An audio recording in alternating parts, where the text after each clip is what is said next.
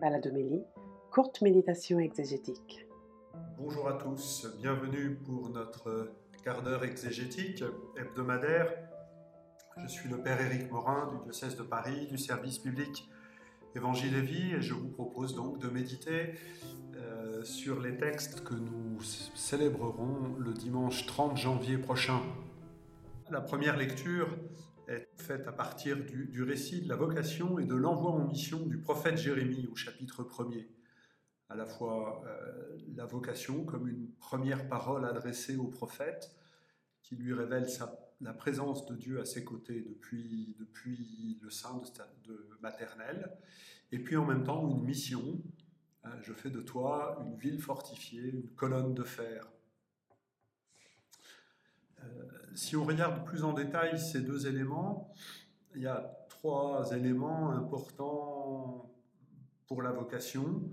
Euh, d'abord le verbe connaître, euh, qui est un verbe important pour Jérémie, qu'il a sûrement appris de prophètes antérieurs.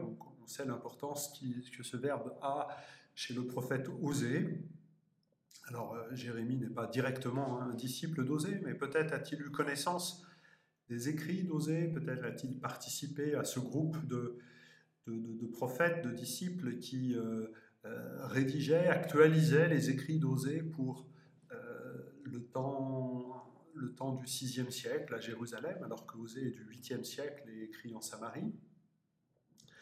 Et le verbe connaître est, est, présent tout au long du livre de Jérémie, y compris dans l'oracle de la Nouvelle Alliance, qui est caractérisé justement par entre autres choses, le fait que tous connaîtront le Seigneur du plus petit au plus grand. Voilà, ce qui, vraiment ce qui caractérise l'alliance, c'est cette connaissance de Dieu. Et là, de manière euh, assez inattendue, il est dit que c'est Dieu qui connaît Jérémie.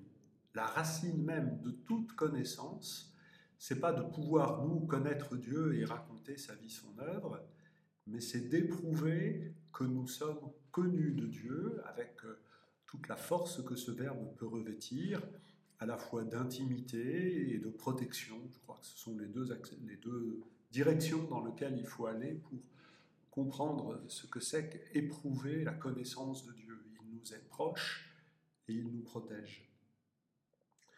Deuxième élément pour caractériser la vocation, donc l'expression dans le sein de ta mère. Hein, euh, une expression qui veut simplement signifier euh, aussi loin que tu puisses concevoir, dès le départ, avant même que tu ne puisses avoir conscience de quoi que ce soit, je te connaissais. Mon regard était euh, déjà posé sur toi, dit le Seigneur à son prophète. Dès le sein de ta mère, l'expression va être prise par, dans le livre d'Isaïe au chapitre 49, puis par Saint Paul dans la, lettre aux Galates au chapitre 1. Euh, ça veut dire euh, dès le début que ce, regard de Dieu, cette connaissance que Dieu porte sur son prophète, euh, est de toujours à toujours et fait partie de ce par quoi Dieu façonne son prophète. Dieu nous connaît dès le sein maternel, il nous envisage, chacun d'entre nous, unique, libre, beau, et il attend la libre réponse que nous pourrons lui adresser. Troisième élément qui vient caractériser cette vocation, c'est que je te connaissais et je t'ai consacré. C'est vraiment le verbe de la consécration sacerdotale. Alors on sait, euh, ça nous est dit au tout début du livre, que euh, Jérémie est de famille sacerdotale, un sanctuaire qui se situe à Anatote, euh, qui est une ville à quelques kilomètres au nord-est de Jérusalem. Et donc il est consacré, oui, parce qu'il il appartient à une famille sacerdotale, donc il est réservé pour s'approcher du, Seigneur et pour pouvoir ainsi euh, intercéder pour le peuple et bénir euh, le peuple de la part de Dieu. Mais là, il est consacré non pas pour une fonction sacerdotale, mais pour une fonction prophétique. C'est-à-dire pour aller dans les ruelles de Jérusalem et dans les villes de Juda, comme Jérémie le mentionne fréquemment, afin d'aller porter la parole de Dieu, à la fin d'aller dire euh, au peuple ce que Dieu veut lui adresser. Alors on rentre maintenant dans la deuxième partie du texte, où il s'agit d'être davantage dans la description de la mission. Et je voudrais souligner juste un élément, euh, colonne de fer et rempart de bronze. Je fais de toi aujourd'hui une ville fortifiée, une colonne de fer, un rempart de bronze. Euh, le, livre de Jérémie est tout entier sous euh, l'événement de la destruction de Jérusalem. C'est ce qui est raconté au chapitre 42, au chapitre 52, et on fait déjà mention au chapitre 1er, juste au-dessus du passage que nous lisons, de la destruction de Jérusalem. Eh bien, dans cette euh, situation du peuple, où tout est détruit, finalement, la protection, ce sera plus les remparts, ce sera Jérémie lui-même, qui est comparable à une colonne de fer, c'est-à-dire un, un, engin militaire, euh, une arme offensive hein, pour pouvoir faire le siège d'une ville, et le rempart de bronze, ben, c'est l'arme défensive pour pouvoir soutenir le siège. À travers cette double image, colonne de fer, rempart de bronze, qu'on retrouve euh, aussi à la fin du chapitre 6, euh, la vocation de Jérémie, la mission de Jérémie, c'est d'être présent au milieu du peuple, protection plus forte encore que la ville de Jérusalem elle-même. Voilà pour cette première lecture.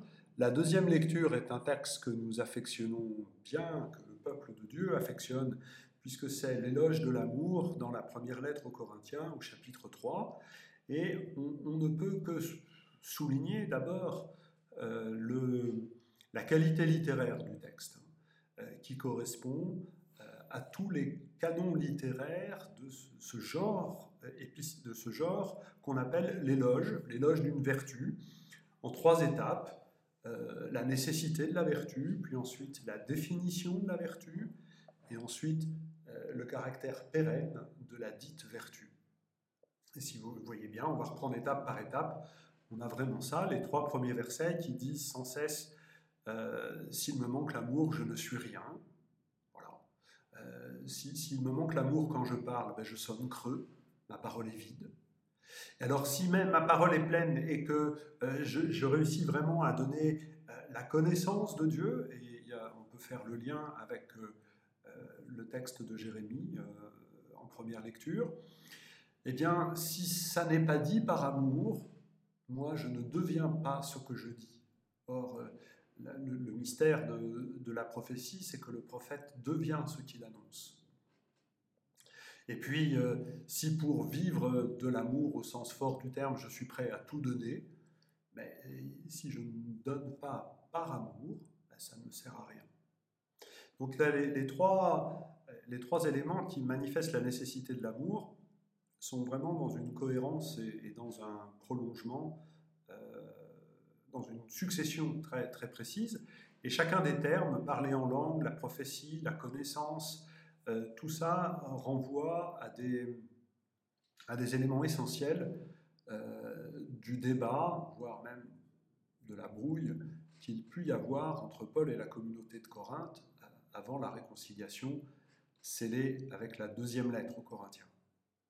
Puis ensuite, on a 15 verbes qui donnent la définition de l'amour. Alors, le plus simple, c'est de renvoyer aux commentaires qu'en fait le pape François dans Maurice Laetitia. Euh, il me semble important qu'on appelle, qu'on traduise le mot agapé, le terme grec agapé, par le mot amour. Parce que justement, le, terme, euh, le, but ici, c'est de montrer que l'éternel amour de notre Dieu euh, aime à venir se blottir dans les humbles gestes de nos amours humaines, la patience, le service, l'endurance, le refus de, de l'intérêt, le refus de la colère, mais par contre la joie de ce qui est vrai.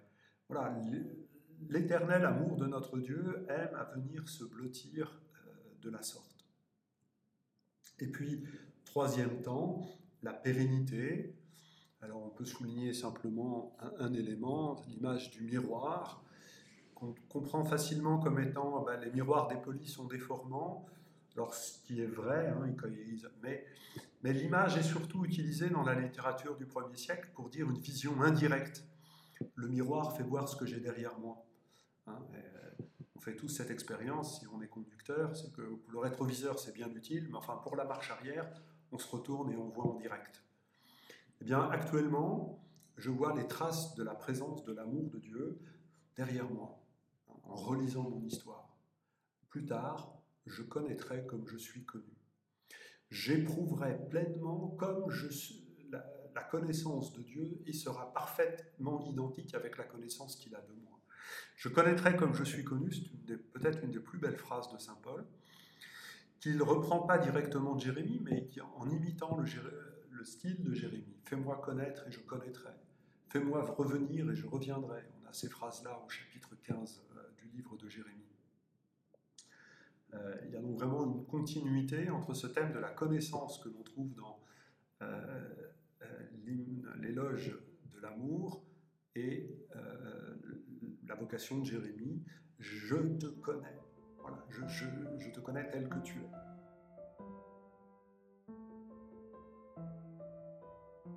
Dernier texte, euh, l'Évangile, bien sûr, qui alors lui la stricte continuité euh, de celui de la semaine dernière, la prédication de Jésus à la synagogue, et on passe d'un bon à un mauvais accueil, euh, sans que vraiment cela soit expliqué.